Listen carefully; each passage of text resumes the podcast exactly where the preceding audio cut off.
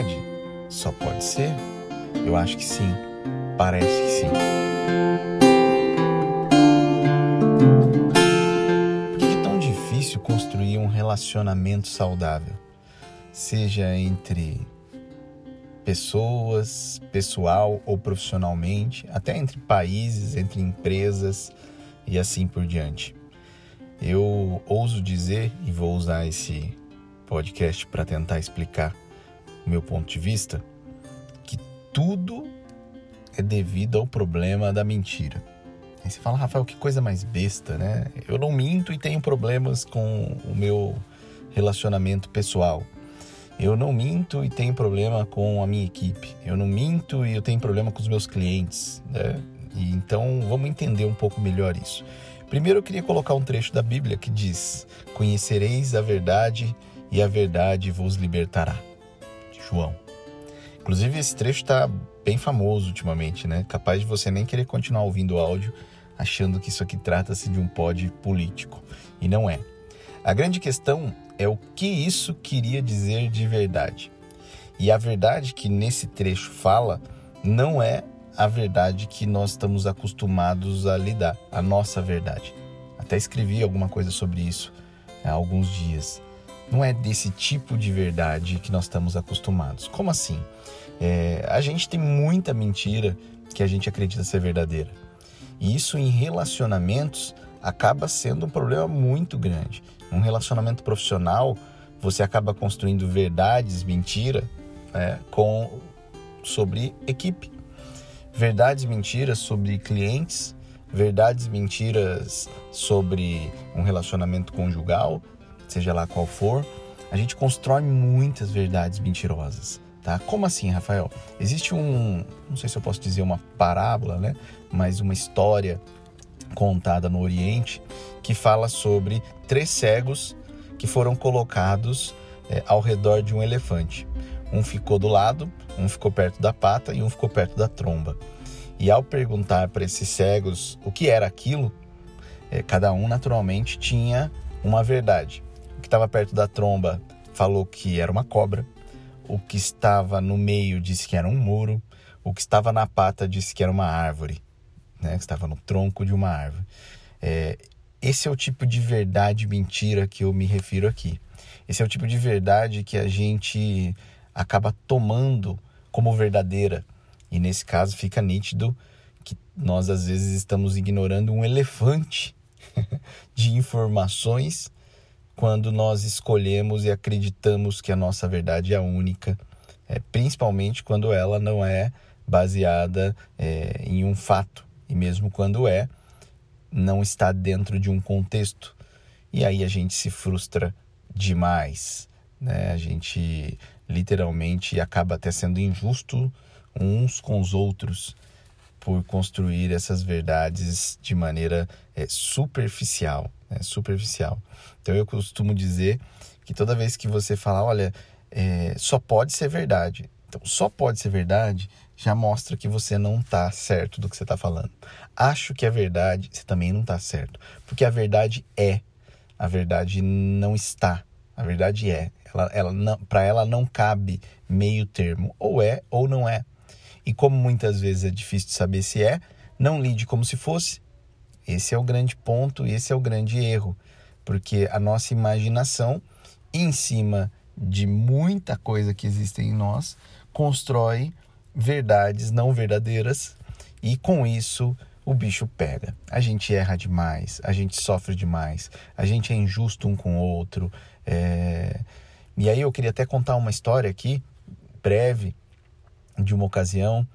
Eu sempre, durante muito tempo, eu sofri muito estando à frente de uma empresa ou de uma equipe, porque eu tinha muita coisa para curar em mim, ainda tenho, e que muitas vezes para mim era mais importante estar bem com, as, com a minha equipe do que literalmente chefiar ou coisa do tipo. Então, às vezes era difícil para mim reprimir alguém ou coisa do tipo.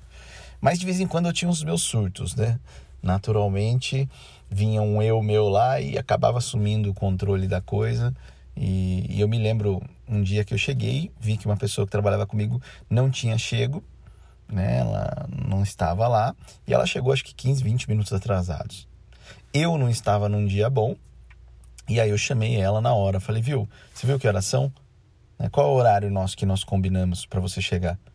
Ela tirou da, tipo uma pastinha assim, um atestado, e me entregou e disse, Rafa, é que meu filho tá doente, eu fui até o hospital deixá-lo lá e vim para cá é, para não deixar você na mão. E com isso eu acabei atrasando um pouco. Né? Me desculpa. Na hora eu, eu tive vontade de chorar. Eu só pedi desculpa para ela. Falei, me desculpa eu, eu não sabia disso, me perdoa. Tô com um monte de coisa. E eu fui para minha sala e na minha sala eu chorei. Eu chorei de vergonha, eu chorei de. Nossa, foi muito triste para mim porque é, é tão ruim ser injusto, né? O problema é quando a gente é injusto sem perceber, né? Através das verdades que a gente constrói. Por exemplo, naquele momento eu construí a verdade de que ela não estava afim, de que ela estava de sacanagem, de que ela não levava a sério o trabalho, de que ela não é, não estava valorizando, de que tinha pessoas que valorizavam. Tudo isso foi construído, todas essas histórias foram construídas dentro de mim e aí me levaram a tomar essa atitude né, com base em mentira, em fantasia, em imaginação descontrolada. Né? E, e, eu me lembro que eu fiquei realmente assim passado com a história. Isso me marca até hoje, já faz mais de acho que provavelmente uns 7, 8 anos. E, e aí eu até me lembro nesses momentos né, da oração quando nós dizemos perdoa as nossas ofensas, assim como nós temos perdoado aqueles que nos têm ofendido. E aí eu, eu torço para que. Eu, eu não devia ter rezado essa, essa oração, sabe? Eu não podia, porque eu, eu tava ofendendo tanto, não estava perdoando ninguém, estava construindo, inclusive, julgamentos em cima de inverdades. É, então, quer dizer, se eu fosse ser julgado na mesma moeda com que eu julgava, eu estava ferrado. Devo estar ainda, né? Eu acho que isso é um processo que a gente constrói em nós de saber que a verdade nem sempre essa superficialidade que a gente vê. É, então eu costumo trazer aqui até a ideia de que a verdade é um farol. Então imagine um farol daqueles para barcos. E cada um tem uma visão do farol. Cada um tem uma visão do farol. Daqui eu vejo de um jeito, dali você vê de outro, do outro lado você vê de outro. A soma das nossas verdades talvez construísse a verdade real né? a verdade plena, aquela que é, não essas impressões parciais que fazem com que a definição de verdade que nós estamos acostumados é o máximo de informação que eu tenho a respeito de algo. Essa é a verdade que nós estamos acostumados a lidar. Então, por exemplo, eu cruzo é, com um carro de uma empresa, adesivado com a imagem de uma empresa, e ali esse carro me fecha, né? E lá tem o nome da empresa lá. Para mim, aquela empresa não presta, né? E isso é parcial. Também não é mentira, né? Porque, mas aquilo não é tudo. Aquilo é uma parte. Muitas vezes, ah, mas por uma parte você pode é, julgar o todo. Talvez. Você acha justo fazer isso? É, por exemplo, pense numa pequena empresa que sempre atuou bem, sempre trabalhou bem, sempre atendeu bem seus clientes, construiu uma vida em cima daquilo, emprega pessoas, tem um trabalho sério, né? E num determinado dia, por algum problema interno, algum produto que essa empresa entrega não é entregue no horário que o cliente esperava ou que tinha sido combinado com o cliente. E por algum motivo, naquele dia, isso não acontece. Esse cliente toma como princípio de que a verdade é que aquela empresa não presta. E mais, o problema não é só tomar como princípio, é agir em cima disso como se isso fosse verdade. E vai até, por exemplo, as redes sociais e coloca lá num grupo: olha, essa empresa é um lixo, não me entregou. Quer dizer, é, é verdade para aquela pessoa, mas não é a verdade que liberta. Né? Essa verdade, pelo contrário, ela aprisiona, porque nós estamos. Imagine que toda vez que a gente decreta algo sobre alguém, é um julgamento. Né? Quando a gente define algo, essa empresa não presta, é um decreto, é uma sentença. Né? E o próprio direito diz né, que todos têm direito à ampla defesa. E o melhor julgamento é aquele que avalia tudo que está envolvido na questão. Né? Por isso, a gente não devia jogar, julgar como deuses, né? Que é o que nós fazemos às vezes. Porque quando deuses estiveram aqui, eles não julgaram ninguém. Né? Então, e ainda estão por meio de nós todos, né? Mas a gente cria esse cenário. A mesma coisa é, entre equipe, a mesma coisa entre relacionamentos. É, o grande problema é quando a gente pensa é, superficialmente sobre a verdade, inclusive tomando como base de que, olha, eu estou liberto porque eu tenho a minha verdade. Não, a sua verdade não é a que liberta. A verdade que liberta é uma muito maior, que te dá o contexto inteiro do elefante, né? Que dá o contexto inteiro do farol. Então, o que eu queria com esse áudio aqui é lembrar a mim mesmo e a todos que resolveram ouvir que a gente deveria cuidar mais do que realmente é fato verdadeiro e do que nós criamos em cima. Uma vez eu vi uma frase, achei muito bonita, que falava o seguinte: que a vida é uma ilha de fatos coberta por um mar de interpretações. Interpretações que nós chamamos de verdade e que nos fazem muito mal, naturalmente. Tanto para o bem quanto para o mal. Aqui eu estou falando só de ruim, mas muitas vezes uma pessoa te ajudou na rua e você fala: Nossa, como essa pessoa é boa, meu Deus. E aí você, né, depois se surpreende, porque a verdade sua foi superficial, né? Então, no final, me cabe e me vem que a verdade realmente nos libertaria. Mas para chegar nela, a gente tem que ter um, um desenvolvimento, um preparo de compreensão para entender que a verdade é muito mais do que aquilo que a gente está vendo ali, do que o que a gente está tocando ali, né? Do que e, e não quer dizer que aquilo que a gente está vendo não está certo, está certo ou está errado, né? A gente tem e deve exercer o nosso direito de ter percepção sobre as coisas. Nossa mente naturalmente faz essa percepção de eu acho isso certo, de eu acho isso errado. É, mas o julgamento, a chancela, a definição né, do que a pessoa é, a pessoa que está fazendo aquilo, esse não nos cabe. Não nos cabe. Né? Uma pessoa te tratou mal, por exemplo. Né? Você pode achar aquilo não legal. Pô, não foi legal comigo, não gostei, né? Ok, você tem esse direito. Mas aí o problema é você você não sabe o que aconteceu com aquela pessoa, você não sabe o dia daquela pessoa, você não sabe que a vida daquela pessoa, você não, você não imagina o que trouxe aquela pessoa até ali.